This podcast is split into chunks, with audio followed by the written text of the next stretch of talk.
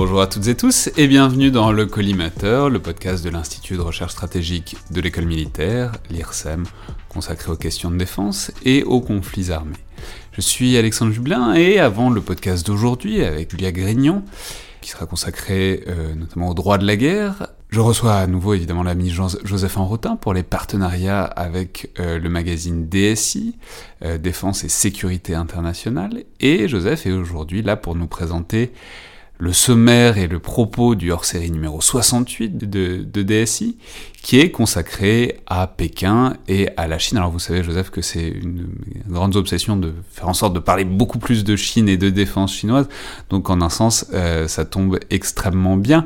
En plus, dans le contexte de l'anniversaire des 70 ans de la prise du pouvoir par le Parti communiste chinois, donc euh, les 70 ans de la République populaire de Chine. Et euh, alors on a déjà parlé, on a déjà fait un épisode bonus euh, consacré au défilé, à tout ce qu'on a appris de nouveau euh, sur le défilé, mais le, le, le hors-série de DSI est pour autant absolument pas périmé, puisqu'il permet d'entrer dans un certain nombre de grandes mutations de l'armée chinoise, de l'organisme militaire chinois, qui a notamment connu une grande restructuration en 2015-2016. Alors racontez-nous un peu, Joseph, disons, on va essayer de prendre par, le menu en quoi constituer cette réorganisation et voir comment ça se déploie euh, au cours du hors-série. Voilà, bonjour à toutes et à tous. Euh, alors effectivement, la, question, euh, la question qu'on s'est posée quand on a commencé à travailler sur ce hors-série, c'était de savoir finalement quelles étaient les mutations euh, induite par la réforme de 2015-2016. Alors c'est une réforme qui est d'abord une réforme organique, c'est-à-dire qu'il y a de nouvelles branches qui sont créées, hein, donc la, force de soutien stratégique, la force logistique, la force de missiles stratégiques, euh, mais aussi une nouvelle organisation en termes de distribution euh, des capacités de combat, cette fois-ci non plus autour de régions militaires, mais bien de théâtres d'opérations intégrés, avec derrière ça de vrais gros questionnements quant à la volonté chinoise euh, d'aller vers un combat beaucoup plus interarmé, beaucoup plus fluide, intégrant d'une meilleure manière finalement les différentes capacités. Questionnement organique euh, qui rejoint également un questionnement opérationnel quant à l'évolution de la doctrine chinoise euh, en matière de combat aérien, par exemple, en matière de frappe dans la grande distance stratégique. des questionnements doctrinaux également d'un point de vue naval mais également euh, du point de vue euh, cyber, du point de vue euh, de la conjonction du cyber avec la guerre électronique, les capacités de, guerre cognitive et, de guerre psychologique, et également de réformes des forces terrestres qui se sont considérablement allégées, mais dans le même temps considérablement modernisées aussi. Oui, parce que rappelons quand même que c'est avant tout un énorme. Alors, on a fait tout un podcast consacré, consacré à la Chine, mais c'est un, un, mastodonte gigantesque. L'armée chinoise, c'est plus d'un million de personnes. Euh, donc, alors expliquez-nous comment, quelles sont les pistes d'avenir pour l'armée chinoise, comment est-ce qu'ils essayent, on va pas dire de dégraisser le mammouth, mais de, de disons au moins de l'affiner? Alors, le, mammouth a déjà été affiné à, plusieurs reprises hein, en termes de, réformes structurelles. Par contre, ce que la, réforme de 2015-2016 apporte, c'est effectivement beaucoup plus de fluidité euh, organique. Euh, et ce qui est très intéressant euh, derrière cette recherche d'une plus grande interarméité finalement entre les, les différentes composantes, c'est que le personnel est particulièrement important. Alors certes, il est réduit, mais sa qualité s'accroît. et elle s'accroît notamment parce que doctrinalement, l'orientation doctrinale générale euh, est en train de glisser depuis des forces dites informationnalisé, c'est-à-dire pénétré par toutes les logiques de numérisation, hein, pour faire court, euh, glisse petit à petit vers, ce sera sans doute la, réforme doctrinale prochaine, vers des forces dites intelligentisées, euh, c'est-à-dire euh, beaucoup plus pénétrées par tout ce qui est intelligence artificielle, par exemple. Et donc, il s'agit finalement de remplacer du neurone par du kilo-octet, pour, pour faire simple, avec derrière ça de vraies questions sur la manière dont tout ça va s'organiser et sur le rôle notamment de la force de soutien stratégique, qui pour le coup est une véritable euh, innovation d'ordre organisationnel. Oui, c'est un article de Jean-Jacques Mercier donc sur la signification militaire de cette force de soutien stratégique. Alors qu'est-ce que c'est? Alors qu'est-ce que c'est? La force de soutien stratégique, en gros, ce sont deux départements. Un département spatial qui va gérer en fait tout ce qui a trait euh, au spatial, euh, depuis les bases de lancement, les centres de recherche, la conduite des satellites. Euh, on se pose toujours des questions par rapport aux questions de frappe anti-satellite, par exemple. Est-ce que ça dépend d'eux ou de la force aérienne? Apparemment, il y a toujours des débats qui sont en cours là-bas. Et d'autre part un département euh, centré sur les réseaux.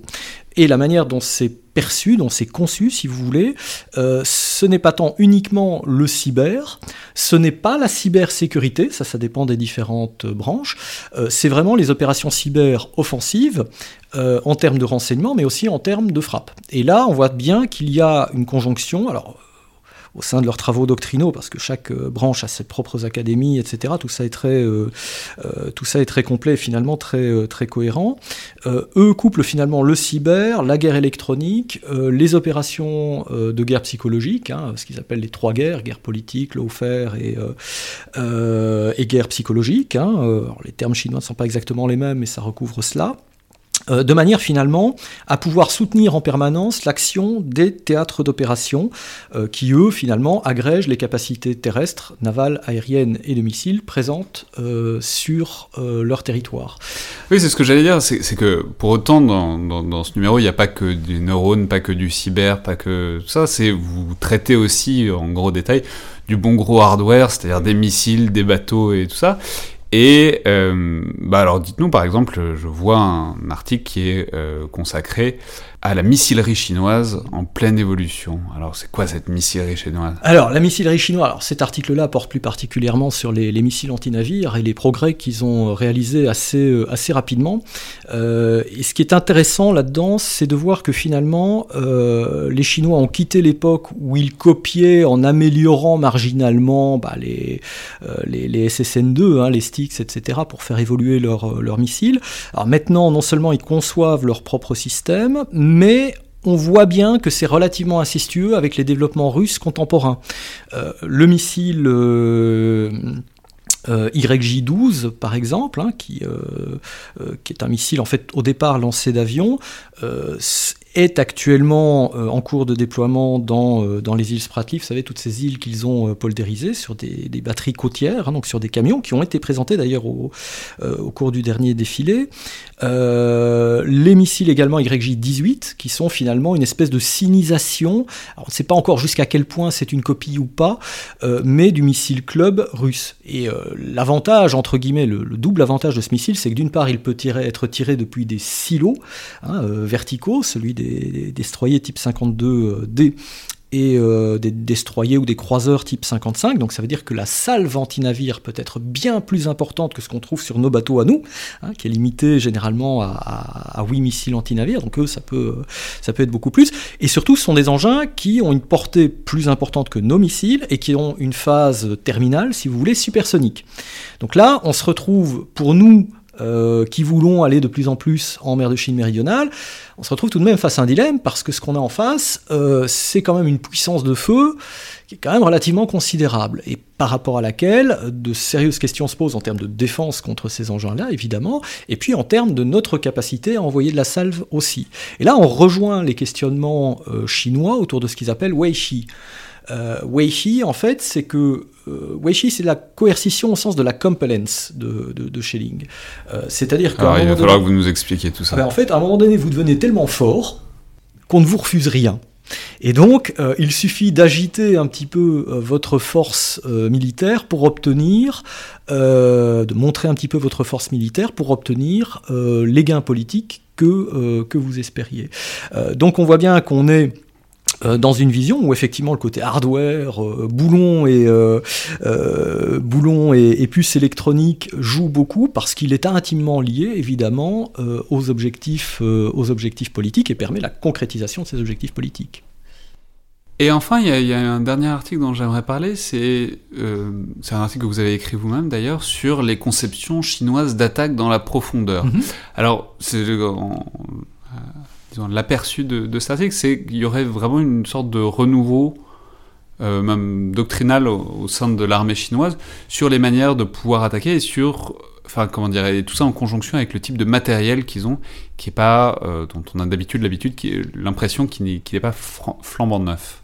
Voilà, effectivement, quand on s'interroge autour de l'évolution de la force aérienne chinoise, on a l'habitude de dire que c'est des gens qui euh, sont capables de faire un peu de supériorité aérienne éventuellement un petit peu d'attaque au sol, et encore euh, de, manière un petit peu, euh, un, un, peu limité. Mais dans le même temps, depuis les années 90, eux réfléchissent beaucoup à l'articulation qui peut y avoir entre leur force aérienne et d'autre part la force de missile stratégique, l'ancienne deuxième artillerie.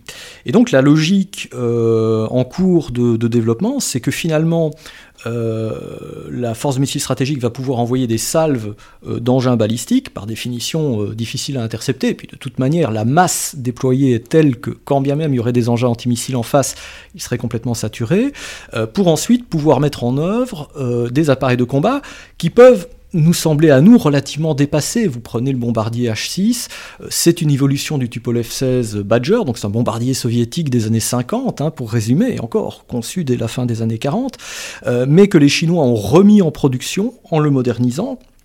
Euh, dont ils en ont fait finalement un porteur de missiles de croisière.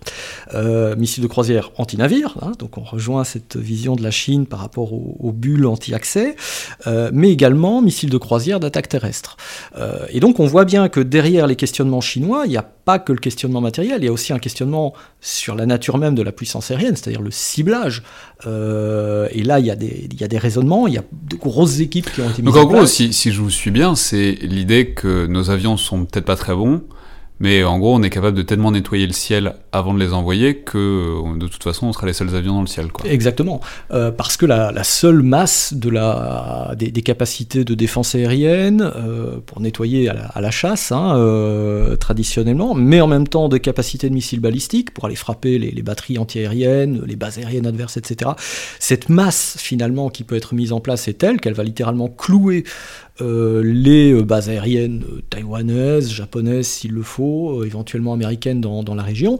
Et à partir de ce, de ce moment-là, évidemment, le gros des forces aériennes est libre d'agir. En fait, on rejoint les conceptions historiques de la puissance aérienne, de la stratégie aérienne, hein, les conceptions de Claire Chenot, etc., autour de la nécessité préalable d'acquérir une supériorité aérienne avant de pouvoir engager le gros des forces et d'exploiter finalement euh, ce qui a été permis par la supériorité aérienne. Donc, ce sont des conceptions qui sont assez intéressantes, parfois euh, asymptotiques, on va dire, des, des, conceptions américaines, de Warden notamment, euh, mais le plus souvent qui sont des conceptions relativement originales. Donc, c'est assez intéressant de s'y intéresser.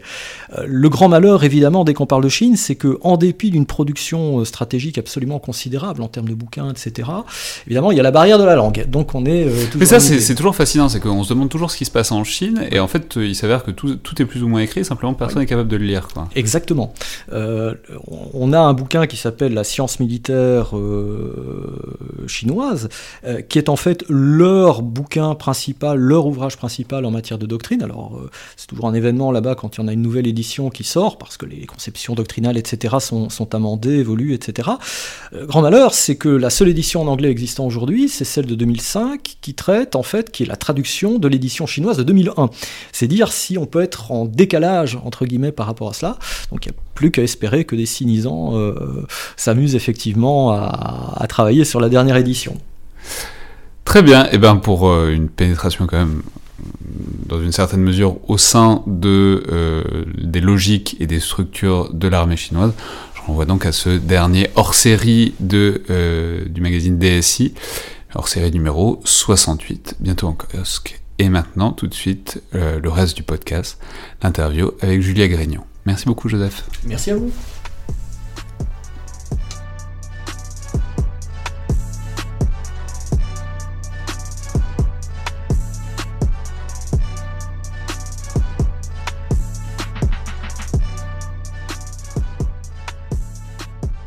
J'ai aujourd'hui le plaisir de recevoir Julia Grignon, professeure de droit à l'Université Laval à Québec, université à laquelle on doit décidément beaucoup, puisqu'elle nous a déjà envoyé Jonathan Paquin, et qui en a fait une très belle émission la semaine dernière. Euh, Julia Grignon, vous êtes quant à vous spécialiste du droit de la guerre et des conflits armés, notamment de droit international humanitaire. on va très vite revenir sur toutes ces notions qui, s'imbriquent et qu'il faut expliquer. Mais bonjour et merci beaucoup d'être là. Bonjour, merci de m'accueillir. Alors, c'est un sujet euh, très important, mais très subtil aussi, cette intrication du droit et de la force et notamment l'usage du droit, euh, des règles et des lois pour justifier ou pour limiter euh, l'usage des armes. Donc on va essayer de le prendre aussi simplement que possible pour des auditeurs et surtout pour moi euh, qui ne sommes pas juristes et donc pas forcément familiers avec le type de gymnastique intellectuelle que la discipline induit. Mais enfin, il me semble que c'est vraiment important de voir à, disons, quelle construction intellectuelle on fait pour adapter un cadre de loi à la réalité première qui est la force et la guerre, et en même temps pour réussir à en imposer à la force en quelque sorte, euh, c'est-à-dire imposer des limites à l'exercice brut des armes qui normalement ne reconnaissent euh, qu'une force plus grande a priori. Du coup, pour l'aborder vraiment avec des gros sabots et euh, de manière aussi simple que possible, j'aurais aimé vous demander, disons, à quand remonte cette idée, cette intrication du droit et de la force? Ce que je veux dire, c'est que de manière primaire, on pourrait imaginer que c'est une jonction qui n'est pas évidente, peut-être euh, symptomatique de notre modernité éclairée, cette idée qu'on va réussir à cadrer la force par le droit, poser des limites arbitraires à l'exercice des armes. Mais en fait, en y réfléchissant, c'est peut-être aussi beaucoup plus ancien, donc qu'est-ce que vous diriez, vous? Euh, Je dirais que le droit, de manière générale, euh, a pour fonction de euh, régler la vie en société. Et donc le droit existe dès lors qu'une forme de société se met en place. Euh, là où c'est particulier avec le droit des conflits armés, c'est que c'est un droit qui a vocation à régler une société dans une forme particulière, c'est la société en guerre. Mais c'est quand même une forme de société. Et donc, il y a des règles dans la guerre depuis que la guerre existe. Et donc, il y a des règles dans la guerre depuis l'Antiquité. Et alors ces règles étaient évidemment euh, non écrites. Euh, quand on fait euh, les grandes étapes de l'histoire du droit international humanitaire ou du droit des conflits armés, on peut parler des règles qui existaient dans l'Antiquité, on, revient aussi parfois sur les règles qui existaient au moment de la chevalerie, puisque tout ça était très codifié. Puis ensuite, l'apparition contemporaine du droit de la guerre, c'est la fin du 19e, la bataille de Solferino, etc.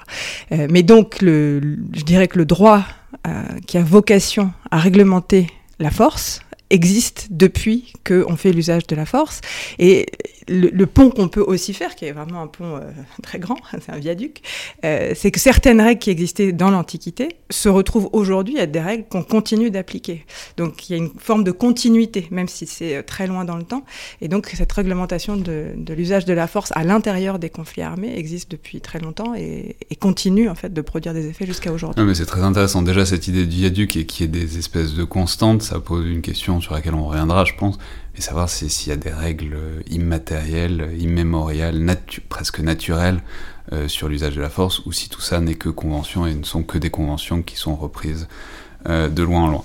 Alors, faut dire qu'il y a plusieurs branches dans le droit des conflits, alors j'aimerais les détailler un peu les unes par les autres, même si évidemment elles communiquent, et parce qu'en fait c'est un peu des, des manières différentes de poser ces problèmes. Alors d'abord, il y a une on, va le faire par ordre quasiment chronologique à l'intérieur de la guerre, mais d'abord il y a ce qu'on appelle le jus ad bellum, c'est-à-dire littéralement euh, le droit vers la guerre. On va parler un peu latin, mais c'est toujours Les juristes adorent parler latin. C'est ça, de temps en temps c'est bien. Donc le jus ad bellum, c'est le droit d'entrer en guerre. Mhm. Alors c'est très intéressant ça, parce que théoriquement c'est normé, il y a des raisons pour entrer en guerre. Mais en même temps, ça pose aussi un peu les limites du droit, puisque euh, ce que je veux dire, c'est que quand on veut faire usage de la force, il n'y a pas grand-chose d'autre que la force pour euh, vous en empêcher. Donc un État qui veut entrer en guerre peut assez facilement soit s'affranchir des règles, soit les tordre un peu, puisqu'une fois qu'il est en guerre, bon, c'est un fait accompli. Euh, alors, bah voilà, l'exemple qui vient en tête, c'est évidemment peut-être les États-Unis en 2003.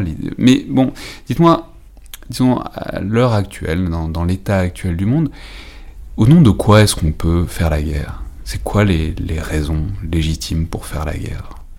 Alors votre question elle est intéressante parce que vous, vous posez les questions de quelles sont les, raisons légitimes de faire la guerre. Il y a autant de raisons de faire la guerre, autant de raisons légitimes de faire la guerre qu'il y a de protagonistes dans les conflits armés et donc. Euh, euh dire ça dépend du point de vue quoi.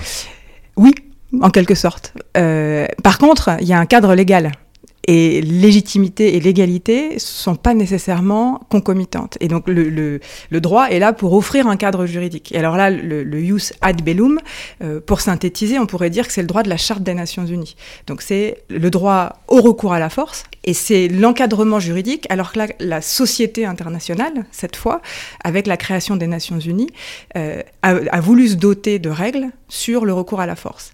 Alors là, euh, on pourrait rentrer dans des grandes théories, mais euh, simplement le, cadre juridique, si vous voulez que je vous le, je vous le donne de manière très euh, succincte, c'est d'abord l'article 2, paragraphe 4 de la charte qui pose en principe que les États s'abstiennent dans leurs relations euh, de recourir à la force lorsqu'ils sont confrontés à un différent.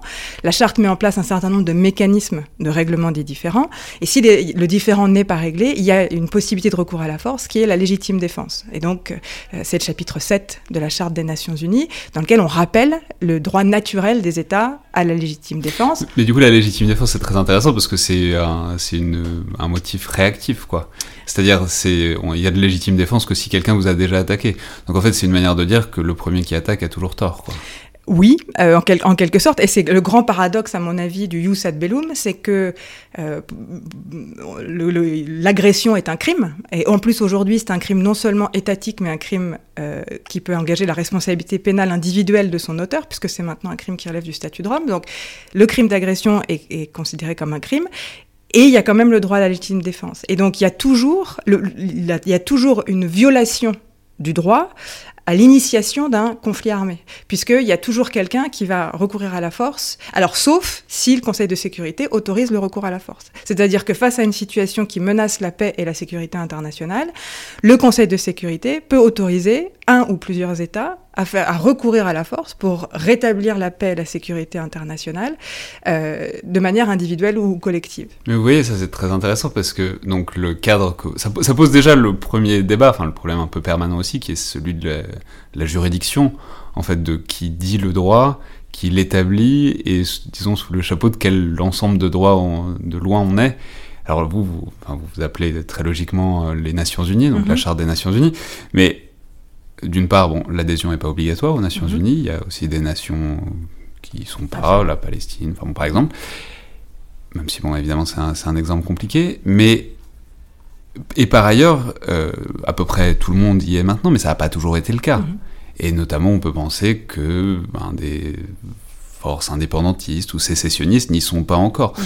Ce que je veux dire, c'est que, euh, du coup, bon, déjà, c'est un statut qui englobe pas tout le monde. Et puis, par ailleurs, on sait aussi comment fonctionnent les Nations Unies actuellement, l'existence du droit de veto au Conseil de sécurité, fait que, pas sur tous les problèmes, mais en fait la plupart des problèmes qui clivent, euh, l'ONU est à peu près inopérante, mhm. quoi.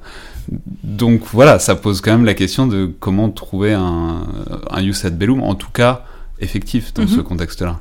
Alors effectivement, après le problème c'est la politique internationale et ça c'est euh, donc tout un autre pan et c'est effectivement euh, toute la contrainte qui pèse sur le Conseil de sécurité qui est donc euh, investi de veiller à la paix et à la sécurité internationale et qui, pour le rétablissement de la paix et la sécurité internationale, peut autoriser le recours à la force. Mais bien évidemment, Ensuite, une fois qu'on a des institutions, elles s'incarnent. Et elles s'incarnent, alors en l'occurrence, euh, par la représentation des États qui forment le Conseil de sécurité, dont les cinq permanents qui disposent du droit de veto.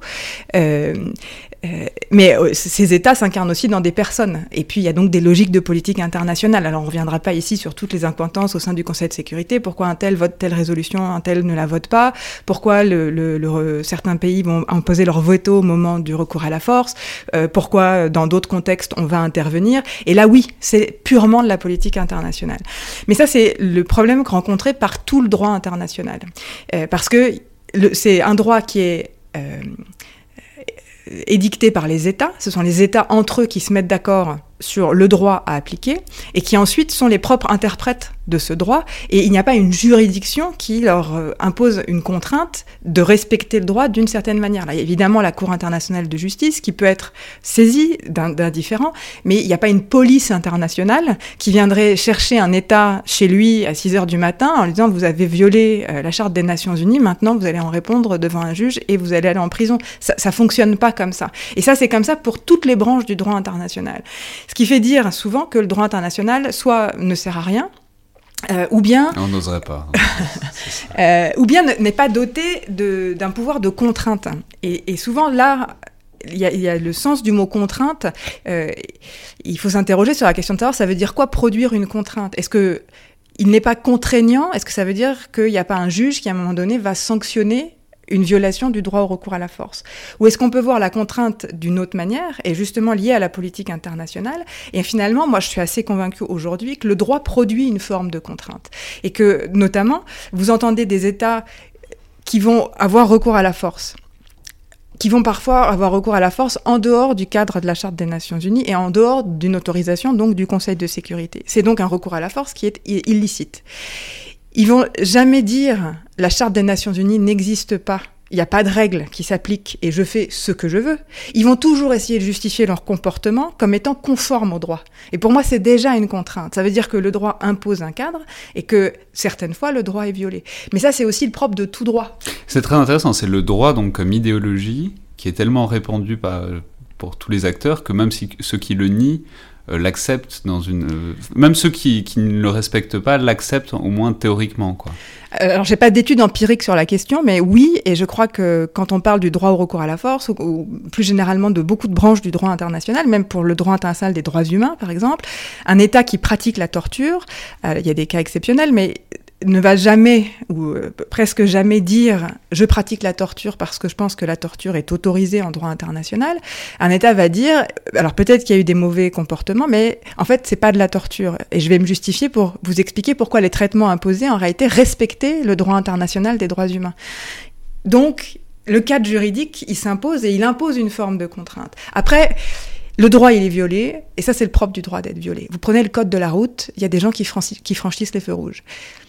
Donc là, on parle d'un droit euh, qui est euh, un peu dématérialisé parce que c'est du droit international, que c'est pas très concret, on le voit pas au jour le jour, mais ça reste du droit. Et donc, il porte ses propres, ses propres paradoxes et ses propres contraintes. Ouais, alors pour rester juste encore une seconde sur ce You said Bellum, c'est intéressant parce que ça. Déjà, sont les thèmes que vous faites ressortir euh, font apparaître Enfin, je veux dire, euh, il y a des exemples précis. Il y a des exemples euh, de l'histoire récente. Un exemple, euh, on va prendre l'Irak en 2003 parce mhm. que c'est un exemple caractéristique. On pourrait prendre la France au Mali ou, mhm. la France, les États-Unis en Libye, etc. Ce serait différent, mais les États-Unis en 2003 interviennent au nom, sous le, prétexte, sous l'idée que eux-mêmes forment la contrainte vis-à-vis d'un État qui ne respecte pas le droit international disons, vis-à-vis euh, de développement d'armes chimiques, d'armes de destruction massive, et puis aussi euh, de violation euh, des droits de l'homme par Saddam Hussein au sein par le régime de Saddam Hussein dans son propre pays, l'Irak. Donc la question c'est est-ce que ça c'est des interventions légales dans une certaine mesure? C'est-à-dire est-ce que le fait puisqu'il n'y a pas de police internationale, il n'y a que des États qui peuvent faire la police, en l'occurrence les États-Unis dans un monde plus ou moins unipolaire. Mhm. Mais ça pose la question de euh, dans quelle mesure est-ce que c'est du droit et dans quelle mesure est-ce que c'est juste l'application d'intérêts particuliers, voire néocoloniaux, puisqu'on sait que l'intervention en Irak n'est pas totalement détachée, par exemple, des ressources d'hydrocarbures. Mhm.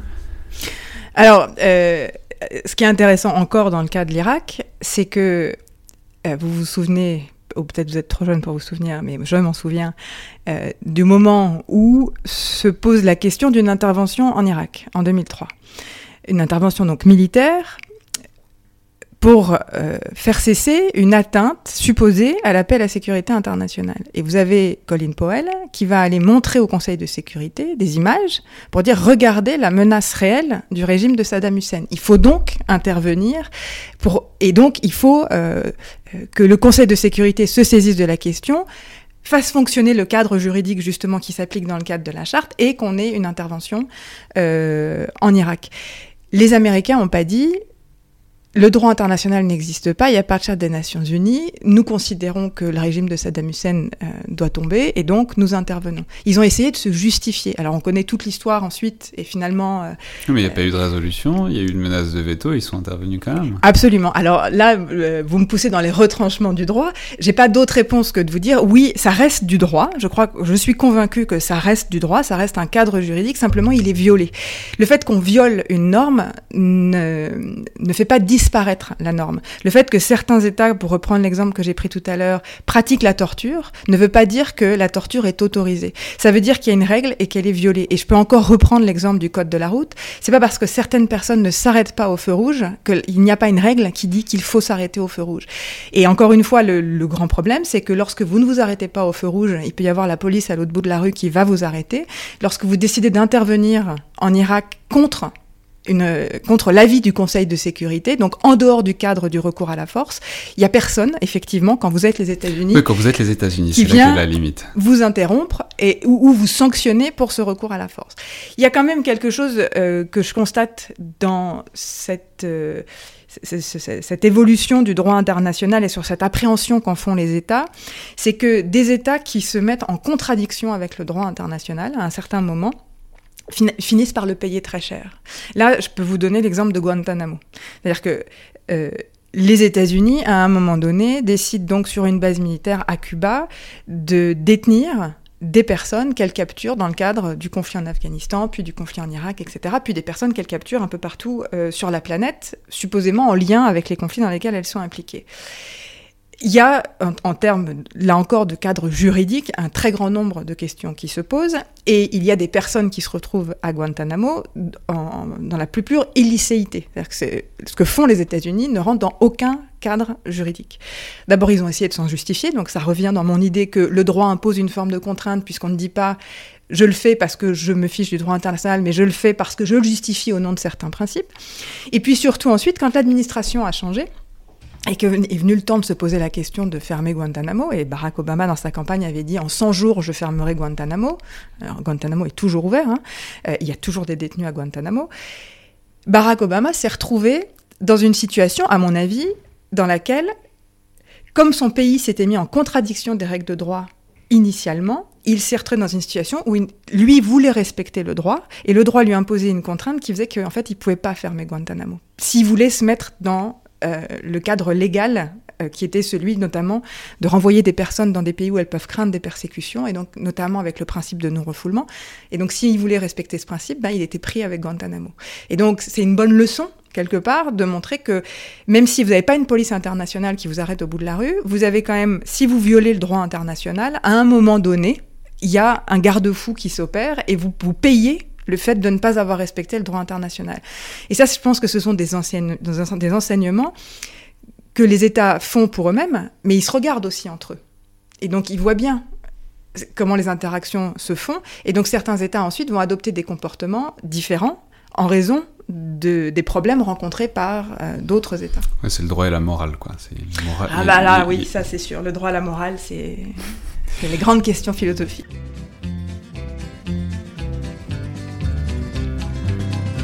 On this side of the law, on that side of the law. Who is right, who is wrong, who is for and who's against the law? Well, you see, I didn't really mean you any harm.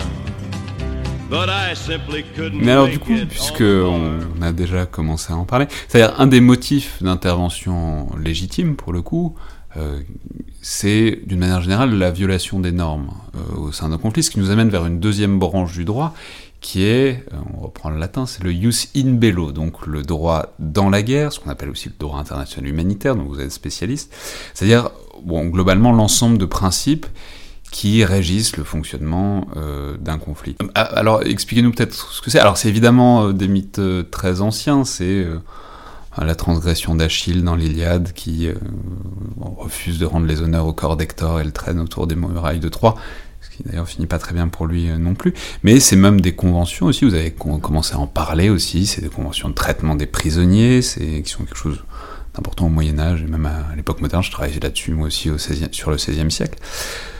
Donc voilà, expliquez-nous. Mais en plus, vous avez commencé à en parler. Je crois que la période de formalisation vraiment de tout ça, c'est le 19e siècle et autour de euh, la bataille de Solferino en 1859 et la création de la Croix-Rouge.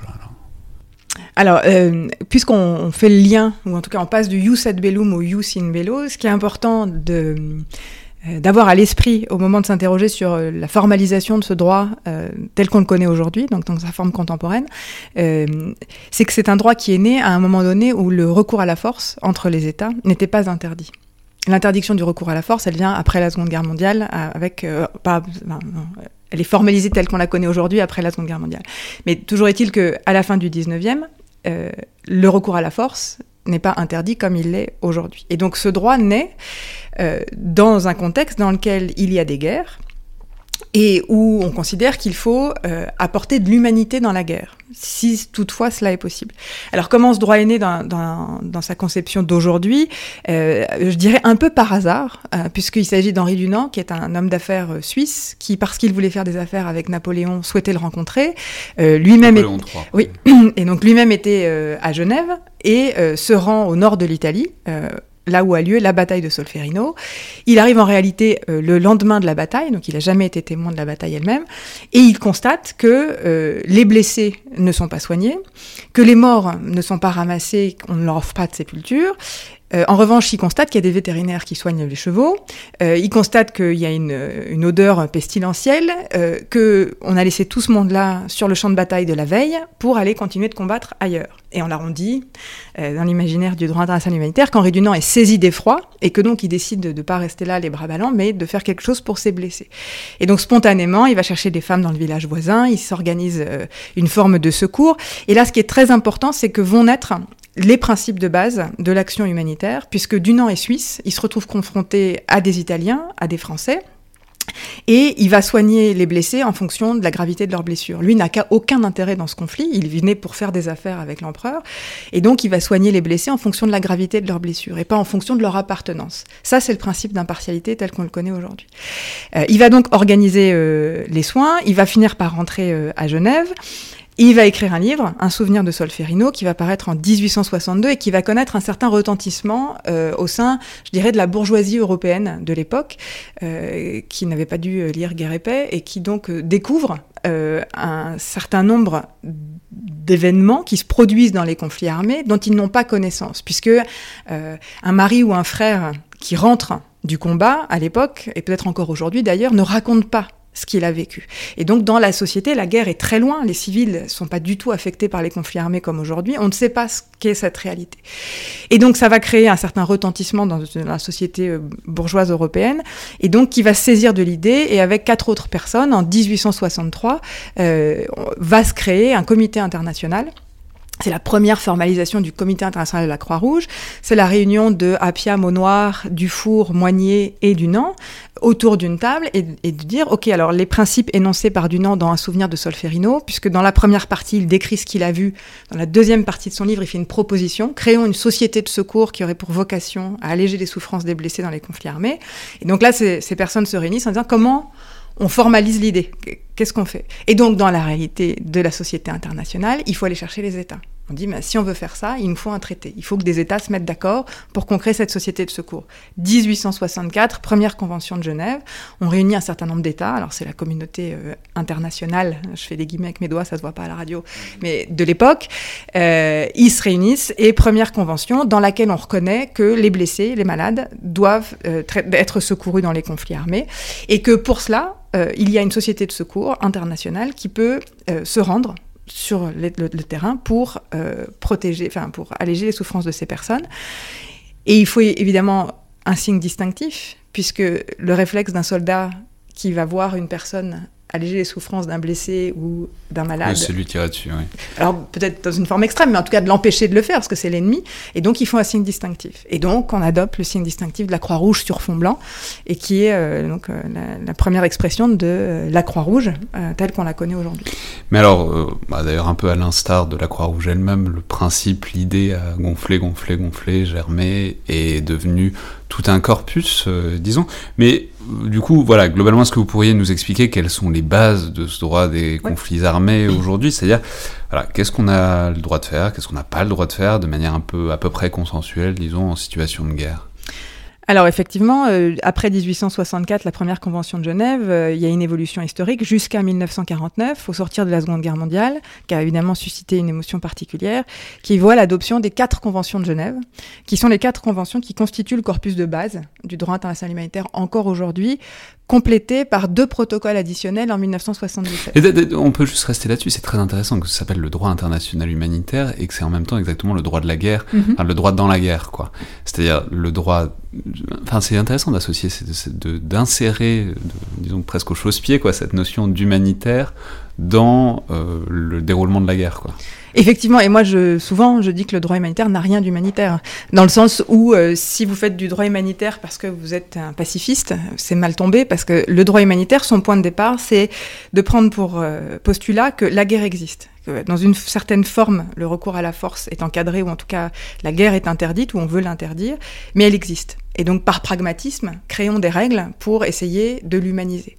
Et là, on cherche un équilibre constant entre les considérations humanitaires, donc cette forme d'humanité dans la guerre, et les nécessités militaires. Et donc ce droit repose sur un équilibre euh, qui est parfois très précaire entre ces deux aspects, les considérations humanitaires et les nécessités militaires. Et c'est un droit qui se veut extrêmement pragmatique. Et il faut aussi se souvenir qu'en 1949, au moment où sont négociées les conventions de Genève... C'est vraiment pas des grands principes, c'est pas, c'est pas, on balance pas des grands principes creux aux soldats en disant qu'il faut être gentil et humain, c'est des trucs, des préconisations vraiment applicables sur le terrain. Quoi. Alors oui, le, le droit international humanitaire, aujourd'hui, c'est plus que 500 règles conventionnelles, donc dans les traités. Euh, évidemment, un soldat qui s'engage sur un théâtre d'hostilité ne peut pas avoir les 500 règles à l'esprit. Donc le rôle des forces armées, c'est d'adopter des règles d'engagement qui sont en fait une mise en œuvre de ce droit, qui le traduisent dans un langage simple pour un soldat qui va se déployer sur un théâtre opérationnel. Et donc euh, on a deux euh, type de règles en droit international humanitaire. On a les règles relatives à la protection des personnes. Donc dès lors qu'un État a sous sa juridiction un ennemi, puisque c'est un, droit qui est un droit applicable aux ennemis, il y a un certain nombre de protections, de garde-fous qui se mettent en place. C'est le, premier euh, corps de règles qu'on trouve dans le droit international humanitaire. Le deuxième, c'est la conduite des hostilités. Donc c'est la manière de faire la guerre. Quels sont les moyens et méthodes qu'on peut employer pour faire la guerre? Qu'est-ce qu'un objectif militaire? À quelles conditions on peut attaquer un objectif militaire? Avec quelle force?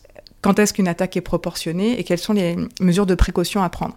Et donc on a vraiment deux corps de règles à l'intérieur du droit humanitaire, les règles relatives à la protection des personnes et les règles relatives à la conduite des hostilités. Et dans les règles relatives à la protection des personnes, vous avez la distinction fondamentale entre les civils et les combattants.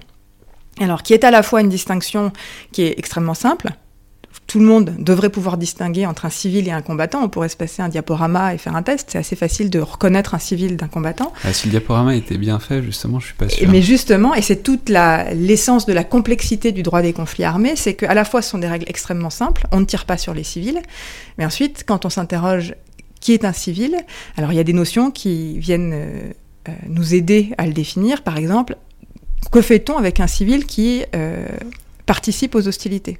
Les civils, pour garder leur qualité de civil, n'ont pas le droit de participer aux hostilités. Mais il se trouve qu'il y a parfois des civils qui prennent les armes. par exemple, ça veut, dire quoi, ça veut dire quoi participer aux hostilités? Est-ce que c'est porter une arme? Est-ce que c'est soutenir euh, Est-ce que c'est préparer à manger en soldat? Enfin, Alors la participation directe aux hostilités, aujourd'hui, elle fait l'objet d'un guide interprétatif, euh, qui est le résultat de plusieurs rencontres d'experts du domaine, euh, experts qui n'ont à la fin pas réussi à se mettre d'accord, euh, à trouver un consensus sur la définition à donner à la participation directe aux hostilités. Et donc c'est un guide aujourd'hui qui a été publié sous l'égide du CICR, euh, le Comité international de la Croix-Rouge, qui donne sa propre définition de la participation directe aux hostilités. Et justement qui aide à distinguer à l'intérieur d'un groupe armé des personnes qui participent aux hostilités, d'autres qui sont un soutien au groupe armé sans y participer directement et qui créent justement, alors là on parle plutôt pour les groupes armés, évidemment, euh, une notion qui est la notion de euh, fonction de combat continu, et qui veut, pour les groupes armés, faire une forme d'analogie avec le comportement des combattants des armées régulières. Puisque lorsque vous engagez dans les forces armées de votre pays, euh, donc dans les forces armées gouvernementales, vous êtes un combattant. Et vous êtes toujours un combattant. Lorsque vous prenez votre douche ou lorsque vous dormez dans votre compound sur le terrain des hostilités, vous êtes un membre des forces armées gouvernementales, vous êtes un combattant, donc vous êtes une cible légitime d'attaque. Après, il y a plein de règles qui s'appliquent, mais c'est ça la règle. Si vous êtes un civil qui participait aux hostilités, lorsque vous prenez votre douche ou que vous dormez chez vous, vous êtes un civil. Mais si ensuite, pendant la journée, vous prenez les armes pour aller vous battre contre les autorités gouvernementales, pendant le temps où vous vous battez, vous participez directement aux hostilités. Il s'est créé un déséquilibre entre les forces armées gouvernementales confrontées à des groupes qui euh, on disait à l'époque, était combattant le, jour, euh, plutôt paysan le jour, combattant la nuit. C'est la, porte-tambour qui fait que on, on, ne savait plus qui participait aux hostilités et ça créait un déséquilibre pour les forces gouvernementales qui se faisaient attaquer à certains moments, ne pouvaient pas immédiatement répliquer et lorsqu'elles avaient identifié les auteurs, ne pouvaient plus leur tirer dessus puisqu'ils étaient dans leur qualité de civils. C'est ce qui a amené d'ailleurs toute cette réflexion pour essayer de euh, clarifier la notion de participation directe aux hostilités. Et donc on crée cette fonction de combat continu et on dit un membre d'un groupe armé dont la fonction au sein de ce groupe est de se battre et de participer aux hostilités, voit le, le, le, spectre temporel de sa participation aux hostilités considérablement étendu en fait. Tout le temps où il appartient au groupe armé, dans ses fonctions, on peut le, le viser. Ouais, mais vous voyez, ça c'est intéressant parce que c'est une qualification opérative euh, d'un oui. point de vue transcendant c'est-à-dire du point de vue du droit. Euh, voilà, ça c'est quelqu'un a posteriori, on, re, on, reconstitue sa journée, on dit voilà, il avait une grenade, il a pris sa grenade à 10h du matin, peu importe. Mais si on prend le truc par le petit bout de la lorgnette, ou en l'occurrence du viseur du soldat, bah, quand il voit quelqu'un apparaître, s'il est habillé en civil, s'il n'a pas d'uniforme, enfin, je veux dire, la notion de continuité dans l'engagement euh, armé euh, de la part de ce civil pas civil, c'est compliqué, à, c'est compliqué à appréhender. Oui, c'est très compliqué pour les soldats, mais ces règles, elles sont traduites là encore une fois dans les règles d'engagement. Euh, et je, je, sais, pour avoir euh, discuté avec des forces armées, euh, qu'elles soient canadiennes ou françaises, qu'ils sont, ils sont très forts dans la mise en œuvre du droit humanitaire dans leurs règles d'engagement. Et donc de, d'expliquer aux soldats comment faire la distinction, euh, et puis aussi euh, de se reposer sur le renseignement. Donc il y a quand même... Euh, oui, c'est difficile dans le feu de l'action, mais souvent le feu de l'action, il est précédé par tout un tas d'activités qui permettent au moment où on est déployé de savoir à qui on a affaire. Et donc même si on est confronté à des personnes dont on a l'impression qu'elles sont civiles, si le renseignement a permis de justifier qu'en fait elle ne l'était pas, bien voilà, après le soldat il reçoit un ordre. Il y a toute une chaîne de commandement qui va s'opérer. Euh, et puis, alors, il peut y avoir des erreurs qui sont commises, il peut y avoir aussi des exactions qui sont commises, mais euh, tout ça, effectivement, s'inscrit dans un cadre juridique. Et je crois, en tout cas pour les forces armées avec lesquelles j'ai pu discuter, que ce cadre juridique, il est bien connu, qu'il y a une volonté de le respecter, que tout le monde est conscient des problèmes qui peuvent se poser et de la, du problème opérationnel qui peut se poser, euh, mais tout le monde veut faire en sorte de rendre ce droit opérationnel. Et donc, justement, de faire en sorte que les soldats le comprennent et l'appliquent au meilleur de leurs possibilités.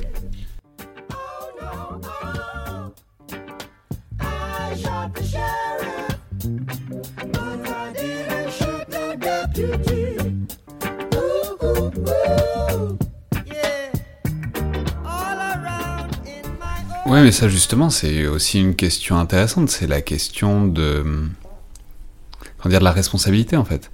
Euh, de la responsabilité individuelle, vous en avez parlé un peu rapidement tout à l'heure avec l'idée du traité de Rome, -hmm. euh, du statut de Rome, pardon. Euh, c'est l'idée, on sait qu'il y a des soldats qui le vivent pas forcément facilement, l'idée qu'ils soient responsables euh, de leurs actions, alors que souvent ils ont l'impression d'avoir obéi à des ordres et puis euh, au-delà de ça d'avoir servi leur pays, quoi. Et d'idée qu'ils puissent être tenus responsables juridiquement et encourir des sanctions individuelles. Voilà, donc la question c'est quelle est la responsabilité individuelle par rapport à la responsabilité collective des soldats quand ils sont placés en situation. C'est-à-dire dans quelle mesure est-ce que c'est eux qu'on condamne et qui encourent des sanctions? Dans quelle mesure est-ce que bah, c'est les ordres, le renseignement et d'une manière générale toute la situation d'engagement d'un pays, d'une force armée quoi? Alors, Je pense qu'il faut distinguer plusieurs choses. Euh, il faut distinguer euh, d'abord les hostilités, les conflits armés qui en soi n'appellent aucune responsabilité. Et c'est pour ça qu'il y a des règles dans les conflits armés. C'est pas parce que des civils meurent qu'il y a une responsabilité à rechercher. Vous pouvez très bien attaquer un objectif militaire, et dans cette attaque, et dans le respect du principe de proportionnalité, euh, tuer des civils ou porter atteinte à des biens de caractère civil, détruire des biens de caractère civil à côté de votre objectif militaire, sans pour autant vous être rendu responsable d'une violation du droit international humanitaire ou d'une violation du droit des conflits armés. Donc, il y a la perception qu'on peut avoir des conflits armés, lorsqu'on voit de grandes destructions ou lorsqu'on constate que des civils ont été tués. Pour le dire clairement, c'est pas parce que des civils sont morts qu'il y a un crime de guerre. Absolument. Et que, ou même pas euh, au-delà du crime de guerre, qu'il y a une violation du droit des conflits armés. Parce qu'en fait, il faut distinguer la violation du droit des conflits armés et les crimes de guerre. Donc ça, c'est un premier aspect. Donc il n'y a, a, pas de responsabilité à rechercher là. Et puis ensuite, il y a les responsabilités individuelles des soldats. Lorsque des soldats formés dans des armées occidentales, qui connaissent les règles, mais qui ont reçu aussi, euh, depuis en particulier le 11 septembre 2001, euh, un, des non pas des enseignements, mais qui ont, qui, ont vécu, qui ont, vécu, dans un discours que l'ennemi était un terroriste, qu'il leur voulait du mal, etc. Et qui se retrouvent face à des dépouilles et qui urinent sur des dépouilles. Là, il s'agit évidemment d'une atteinte à la dignité et au respect euh, des dépouilles. Et là, il y a des responsabilités à aller chercher. Il faut faire cesser ce genre de comportement. Mais ça, ce sont des comportements individuels de personnes qui se comportent mal. Ensuite, vous parliez de la responsabilité collective. Il y a les ordres qui sont donnés euh, d'aller attaquer une cible. Et il y a dans le droit des conflits armés, l'obligation de ne pas obéir à un ordre manifestement illégal. Et donc là, il y a tout un système qui s'opère entre un pilote, à qui on dit qu'il faut aller euh, poser une bombe à tel endroit, le pilote connaît la règle, celui qui donne l'ordre de lancer la bombe connaît la règle. Et donc là, il faut chercher qui a commis une erreur, et en fonction des connaissances qu'on avait au moment où l'attaque était menée, est-ce que cette attaque était illicite ou pas Et on regarde, et ça c'est très intéressant en droit des conflits armés, on ne regarde pas les choses a posteriori, mais on les regarde a priori. Si vous avez, par exemple... on regarde ce que le pilote, en l'occurrence, si on prend cet exemple-là, savait à ce moment-là. Voilà, c'est-à-dire qu'on prend en considération donc, le renseignement fait par l'état-major qui décide d'aller attaquer une école, parce que euh, c'est une cache d'armes, par exemple, de l'ennemi. La décision est prise sur la base du renseignement. L'état-major donne l'ordre au pilote d'aller mettre une bombe sur l'école. Au moment de lancer l'attaque, l'état-major doit s'assurer qu'il n'y a pas d'enfants dans l'école il n'y a pas d'enfants dans l'école, on lance l'attaque. Et donc là, si on cherche la responsabilité, on va regarder quels étaient les éléments à la disposition de l'état-major pour euh, lancer l'attaque. Ici, dans mon exemple, tout va bien. On peut attaquer une école euh, si. Euh, c'est pas parce qu'il y a marqué école dessus que ça reste une école. Voilà, c'est un, peu compliqué d'être mon exemple et un peu, un, peu limite, mais en tout cas, on peut attaquer une école à certaines conditions. Si le pilote, au moment où il arrive sur le site, constate que c'est la récréation, et qu'en fait il y a plein d'élèves dans la cour d'école, que ça reste une cage d'armes. Hein. La moitié de l'école est bourrée d'armes et d'explosifs, mais l'autre moitié continue de fonctionner. Et il y a des enfants euh, qui sont dans la cour de récréation. Le pilote ne doit pas mener l'attaque. Il doit annuler ou reporter son attaque à un moment où il ne fera pas de dommages ou moins de dommages dans la population civile. Si le pilote lance quand même sa bombe sans avertir sa hiérarchie qu'il y avait des enfants dans la cour d'école, c'est le pilote qui est responsable d'avoir lancé une bombe, alors qu'il sait pertinemment qu'il va violer le principe de proportionnalité. Alors, ce qui est hyper intéressant là-dedans, je trouve, là c'est un peu le prof d'histoire en moi qui parle, c'est parce que ça pose la question énorme de l'archivage et de la conservation de ces informations-là. Parce qu'en fait, dans tous les, sur tous les théâtres d'opération, il y a plein de trucs qui se passent, euh, qui laissent pas de traces en fait. On dit des choses. ce que je veux dire, c'est que pour euh, pour reconstituer l'intentionnalité d'une violation euh, du droit international, disons, mhm. il faut être capable de savoir ce que quelqu'un savait en temps réel, ce qui implique de garder toutes les données, ce qui implique de garder les transmissions des ordres, ce qui implique de garder toutes les discussions, ce qui est une tâche euh, totalement titanesque, et par ailleurs a priori totalement inaccessible pour des services extérieurs à l'armée, puisque quoi qu'il arrive, la plupart de ces choses-là seront gardées en interne, voire euh, classées confidentielles défense. Et alors c'est pour ça que dans l'articulation de des recherches de responsabilité, vous avez effectivement la Cour pénale internationale aujourd'hui, statut de Rome, adopté en 98, mis en œuvre en 2002, qui va chercher les, les plus grandes responsabilités et qui donc va incriminer non pas le pilote, qui a largué la bombe, mais celui qui a donné l'ordre. Donc, contrairement à mon exemple, celui qui aurait dit au pilote, tu attaques l'école même s'il y a des enfants dedans. Et le pilote aurait obéi à l'ordre. Et là, il y a deux formes de responsabilité. Il y a le pilote qui a obéi à un ordre illégal, manifestement illégal, et il y a celui qui a donné l'ordre. Et le donneur d'ordre, lui en général, donc ce sont les plus hauts responsables, et eux peuvent se faire juger par la Cour pénale internationale. Et je, je crois et ça s'est vu hein, dans certains cas, que lorsque euh, vous êtes mis en cause devant une, cour telle que la Cour pénale internationale, euh, vous pouvez obtenir les informations. Et donc celui qui a donné l'ordre va avoir une défense, des avocats qui vont le défendre, qui vont produire des éléments et qui peuvent produire, alors là après il y a toutes les questions de déclassification, etc., qui vont s'opérer, mais qui peut produire des éléments à l'appui euh, de la décision qui a été prise en disant oui, c'était la, récréation il y avait des enfants dans l'école, mais en fait, l'ennemi, alors que l'école était désertée depuis plusieurs semaines, savait qu'on allait mener l'attaque parce qu'avec ses armes, ils allaient nous attaquer dans telle position, et donc ils ont mis des enfants dans l'école exprès. Et donc nous, on n'avait pas le choix parce que si jamais euh, on n'attaquait pas à ce moment-là, eh bien, euh, on perdait un avantage considérable. Ça, peut se plaider. Et donc, du coup, pour se défendre, il va falloir effectivement qu'ils montrent un certain nombre d'éléments. Ce que je crois comprendre des forces armées, c'est qu'elles sont quand même considérablement bien organisées, que je pense qu'elles gardent trace d'un certain nombre d'éléments. La question, c'est d'avoir accès à, ces éléments-là. Mais je pense que ces éléments-là existent et que si on veut trouver des moyens de défense, on peut les trouver.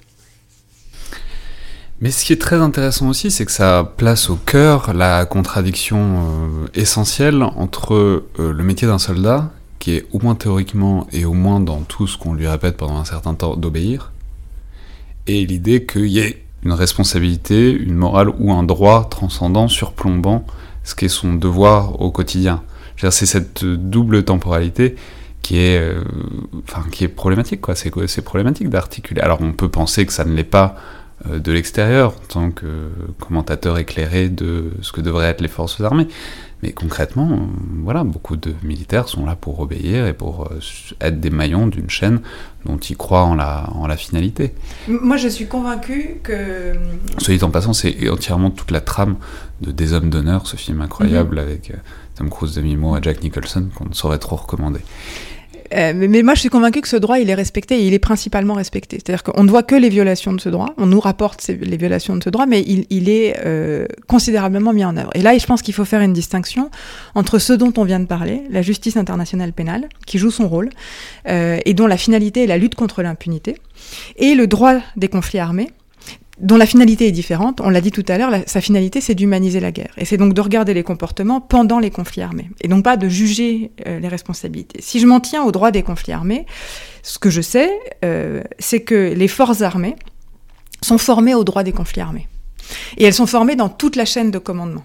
Donc, vous avez les plus grands décideurs qui connaissent parfaitement bien les conventions de Genève, les protocoles additionnels, et puis aujourd'hui tout un corps de règles euh, qui, ont acquis une nature coutumière en droit international qui s'applique à tous, qui traduisent ces règles, comme j'ai dit tout à l'heure, dans des règles d'engagement que les soldats connaissent, doivent connaître, et euh, les soldats font des exercices pour créer des réflexes.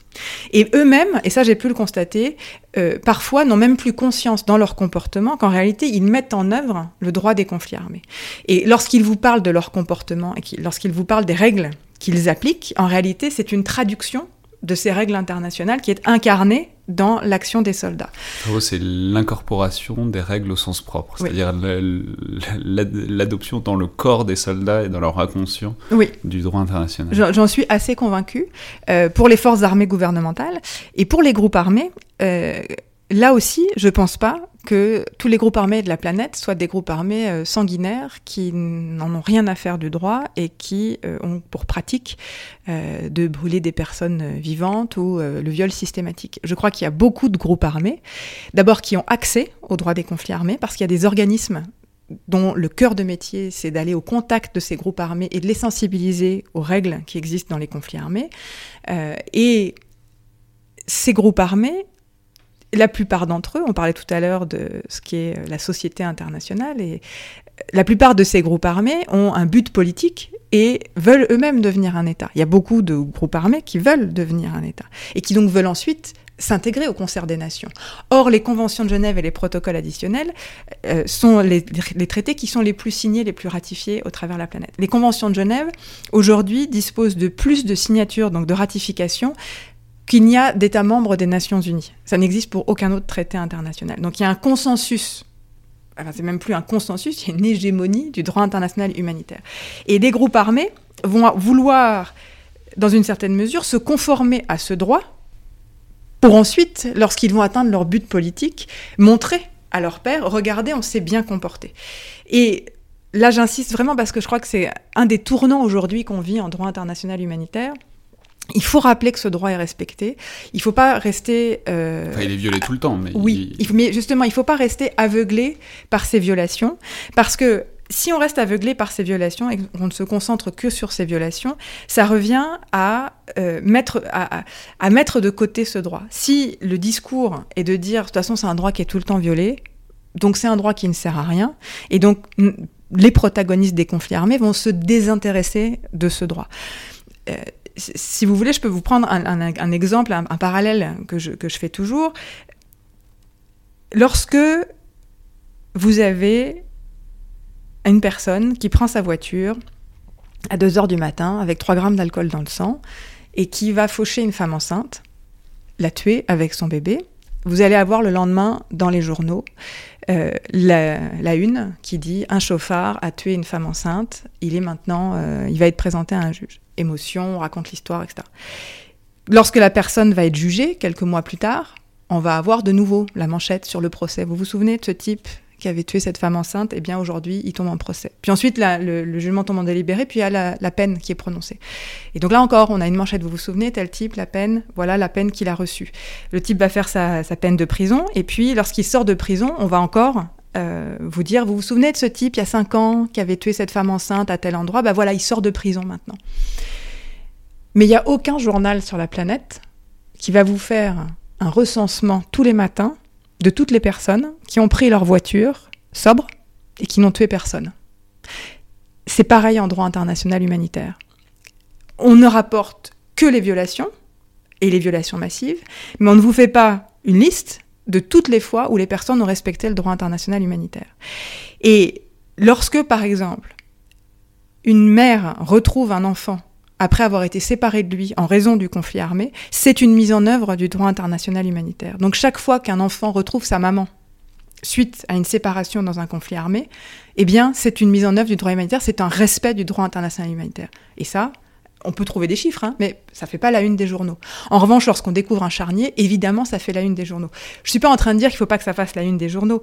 Ce que je veux dire simplement, c'est qu'il faut pas se laisser aveugler par ces violations et qu'il faut aussi reconnaître tous les moments où le droit humanitaire est respecté. Parallèlement, ce que vous disiez aussi, c'est quand ça fait la une des journaux, c'est aussi une manière de, de réaffirmer que ce sont des normes qui s'appliquent. Oui. C'est-à-dire, c'est une manière de, de réaffirmer que c'est quelque chose de mal, de hors norme et euh, de contestable. Et d'ailleurs, c'est pour ça que les gens vont en prison dans la mesure du possible. Mais du coup, ça, nous envoie vers la dernière dimension de ce droit qui est, voilà, on a à peu près les règles. Alors, on n'est pas, pas passé euh, sur toutes les règles du droit international humanitaire, parce qu'il y a aussi les règles des armes qu'on peut utiliser, les armes chimiques, bactériologiques, etc. etc. mais on n'a pas le temps de, toutes les, développer. Mais ça nous emmène donc vers la dernière dimension, qui est la dimension de sortie euh, de la guerre, donc c'est ce qu'on appelle le jus post bellum. Alors on va rappeler donc jus ad bellum, le droit vers la guerre, jus in bello, le droit dans la guerre, et le jus post bellum, le droit après-guerre. Euh, ça aura fait des révisions de latin pour tous ceux qui en ont fait au collège, c'est extrêmement bien. Euh, mais donc c'est en quelque sorte la, capacité ou pas à fournir un cadre juridique euh, de l'après-guerre. Et c'est ça qui est intéressant, je trouve, si possible qu'il soit pas juste le droit énoncé par le vainqueur, qu'il soit pas juste le droit du plus fort, Notamment, alors un des exemples les plus célèbres de Jus Bellum, c'est sans doute les procès de Nuremberg en 1945, même si c'est pas le plus évident du point de vue juridique euh, pour d'autres raisons. Mais un des enjeux, c'est de contenir le vainqueur. Et euh, un des contre-exemples absolus, bah, en général, celui qu'on prend, c'est le traité de Versailles en 1918-1919, qui humilie l'Allemagne. Soit dit en passant, l'Allemagne avait elle-même humilié la France au traité de Francfort en 1871. Mais bon, c'est l'idée, c'est de ne pas reproduire ces situations qui ont été pourtant très classiques, d'humiliation du vaincu, au point que ça provoque une guerre après, en fait. Oui, alors le jus post bellum, au contraire du jus ad bellum dont on a parlé, droit recours à la force, encadré par la Charte des Nations Unies, et au contraire du jus in bello dont on a aussi parlé, dont le socle fondamental sont les conventions de Genève et les protocoles additionnels, et effectivement une multitude d'autres traités, le jus post bellum, ne bénéficie pas d'un encadrement juridique euh, aujourd'hui euh, clairement identifiable. Le jus post bellum, euh, aujourd'hui, à mon avis, relève de deux aspects. L'un qui est effectivement lié à, à, toutes ces théories de la guerre juste et de la moralité, et donc de la recherche d'une moralité après-guerre.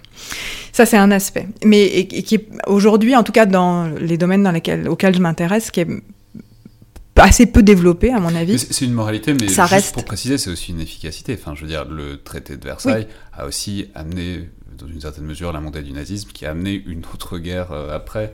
Oui, alors effectivement, qui s'exprime dans une certaine forme de réalité, mais qui n'est pas conceptualisée comme telle. C'est plutôt ça l'idée. En revanche, il y a une autre, un autre aspect du Ius Postbellum qui se développe, c'est quel cadre juridique offrir à une sortie de conflit. Et donc c'est un peu tous les aspects transitionnels. Comment on passe de la guerre à la paix Est-ce qu'on peut du jour au lendemain euh, passer du cadre juridique des conflits armés au cadre juridique qui s'applique en temps de paix. alors là, vous avez, on, a parlé de la justice euh, internationale pénale. Alors évidemment, euh, la justice internationale pénale qui est sur le temps long a vocation à s'exprimer souvent au sortir des conflits. Donc effectivement, il y a tous ces aspects-là qui vont se mettre en œuvre. Mais il y a aussi le retour à la normalité pour les personnes qui ont subi une situation de conflit armé. Et alors on n'a pas détaillé les règles du droit international humanitaire ou du droit des conflits armés. Ce qu'il faut avoir à l'esprit, c'est que c'est un droit qui a été créé pour prendre en compte euh, ce qui est la réalité d'un conflit armé, et qui donc crée des règles qui sont dérogatoires aux droits qui s'appliquent en temps de paix. Si je prends les règles relatives à l'internement des personnes dans les conflits armés, par exemple, euh, lorsque on est dans un conflit armé, en raison des atteintes à la sécurité qui peuvent se produire pour les États, les États, ou même euh, théoriquement, euh, ça c'est encore un autre grand débat, des groupes armés, pourraient capturer des personnes uniquement parce qu'elles portent atteinte à leur sécurité, les interner, donc, et j'utilise ce terme à dessein, ils ne les détiennent pas, ils les internent, puisque c'est une procédure administrative, pour la simple raison qu'ils portent atteinte à leur sécurité, et ils peuvent les interner jusqu'à la fin du conflit, jusqu'à ce que les, les raisons est disparu. Si on prend le corpus... Soit dit en passant, ça a existé, c'est pas les pages les plus glorieuses, notamment des États-Unis, l'internement des Japonais aux États-Unis pendant la Seconde Guerre mondiale sont pas des sont pas des moments extrêmement extrêmement brillants. Alors ça c'est un exemple, c'est l'internement des personnes civiles, mais vous avez aussi l'internement des prisonniers de guerre. Donc ça c'est toute la convention 3 de Genève et donc là c'est tous les garde-fous qui sont posés euh, à l'internement des personnes qui participent aux hostilités. Et, donc là pour le coup c'est un, un cadre un peu différent. Mais toujours est-il que lorsqu'on est en situation de paix, en dehors d'un conflit armé, si euh, une personne vous détient, donc si la police, par exemple, décide de vous euh, arrêter et de vous détenir, et là j'utilise ce terme à dessein, elle doit vous informer des raisons pour lesquelles elle vous arrête, elle doit vous présenter à un juge dans un certain délai, elle doit vous fournir un avocat et donc des moyens de défense, et vous ne pouvez rester en détention que pendant le temps où vous purgez votre peine.